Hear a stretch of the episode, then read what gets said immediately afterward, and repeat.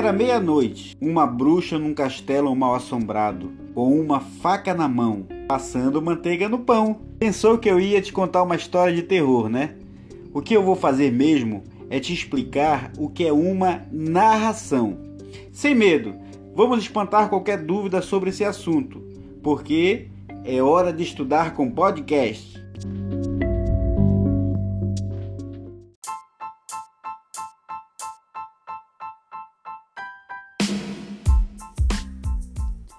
Gente, é muito simples. Narrar é contar uma história.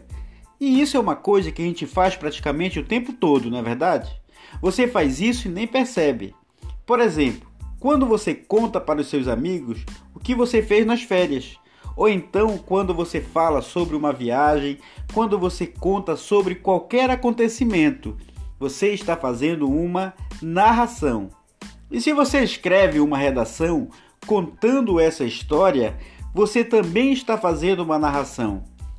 Então vejam só: narrar é contar uma história, é contar um acontecimento, seja ele real ou imaginário. Ele pode ser oral ou também escrito. Tudo é narração. Então narrar é isso. É contar em sequências aquilo que você ouviu, aquilo que você viu, a história de um livro, de um filme, até aquilo que a gente inventa. Isso é uma narração. Também aquilo que o povo antigo chamava de causos. Tudo é narração. Então, agora que você já sabe o que é uma narração e também já que o clima é de terror, eu vou ler para vocês uma história de Lorena Martins e tem como título A Casa Mal Assombrada.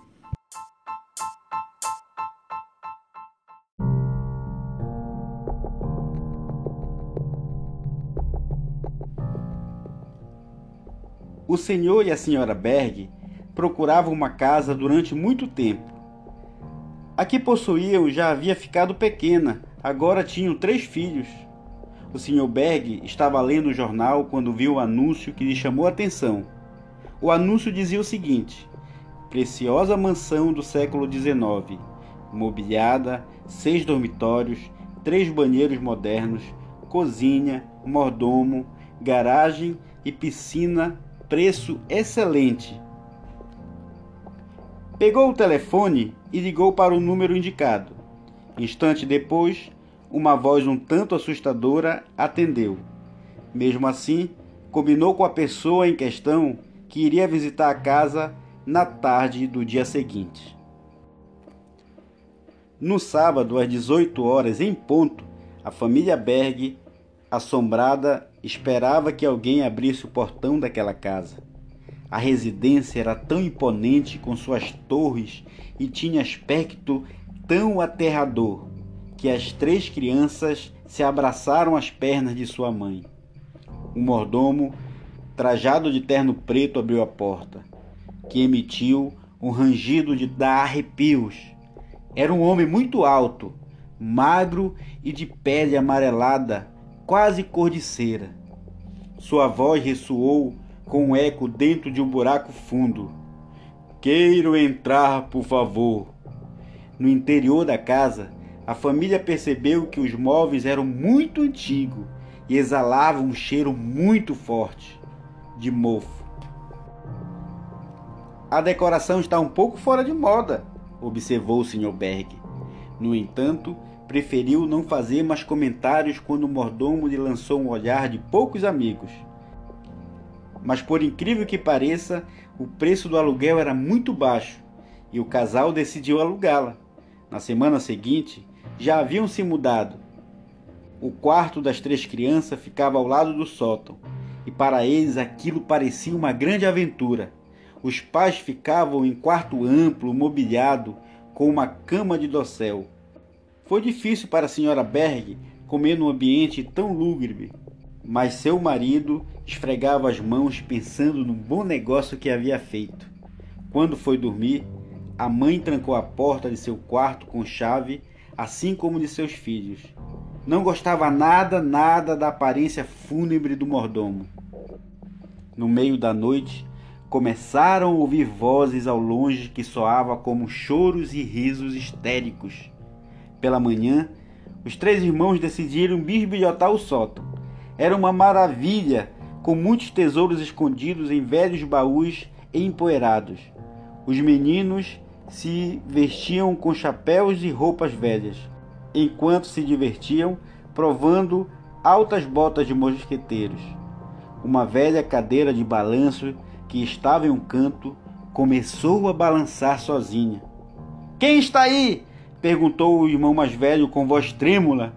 Ninguém respondeu. De repente, a porta de um velho guarda-roupa bateu com grande força. As três crianças ficaram paralisadas de susto, queriam sair daquele lugar, mas o medo não as deixava mover-se. Uma sombra escura deslizava pela parede. Socorro! gritaram os três irmãos em coro. Os pais ouviram os gritos dos filhos e subiram as escadas de quatro em quatro degraus. Tentaram abrir a porta do sótão, mas ela estava trancada por dentro. Os meninos também tentaram abri-la, mas não conseguiram. As mãos dos pobres garotos sangravam de tanto bater na porta tentando sair. Nessa hora, a mãe sentiu que alguém atrás dela lhe olhava fixamente quando se virou, deu um grito horripilante. Um monstro de mais de dois metros, com um rosto tão branco como a neve e caninos grandes e afiados, aproximava-se devagar. A mulher retirou um crucifixo de corrente do pescoço e, com as mãos trêmulas, mostrou ao vampiro. Este deu um grito surdo e recuou. Neste instante, o Sr. Berg conseguiu entrar e resgatar os seus filhos. Toda a família desceu as escadas como se a morte os perseguisse. Saíram da mansão e não pararam de correr até chegar a uma cidade vizinha. Nunca mais voltaram para pegar suas coisas. Um dia, o Sr. Berg estava tomando café e lendo o jornal quando viu o anúncio que chamou sua atenção. Seus cabelos arrepiaram e ele quase se engasgou quando leu.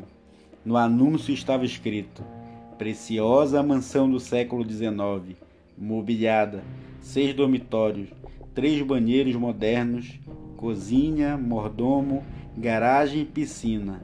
Preço excelente. E aí, gostaram da história? O que nós lemos agora foi uma narração. Não perca o nosso próximo podcast onde vamos falar sobre elementos da narração. Tchau, tchau, até lá.